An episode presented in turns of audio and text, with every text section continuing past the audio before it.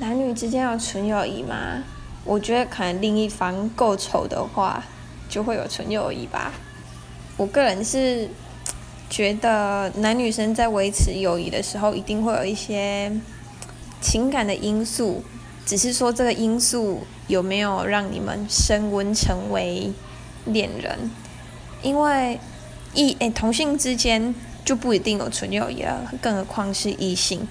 我觉得你会跟这人当朋友，你一定会是，呃，觉得他这个人有某些部分不错，某些地方不错，所以你才会跟他当朋友。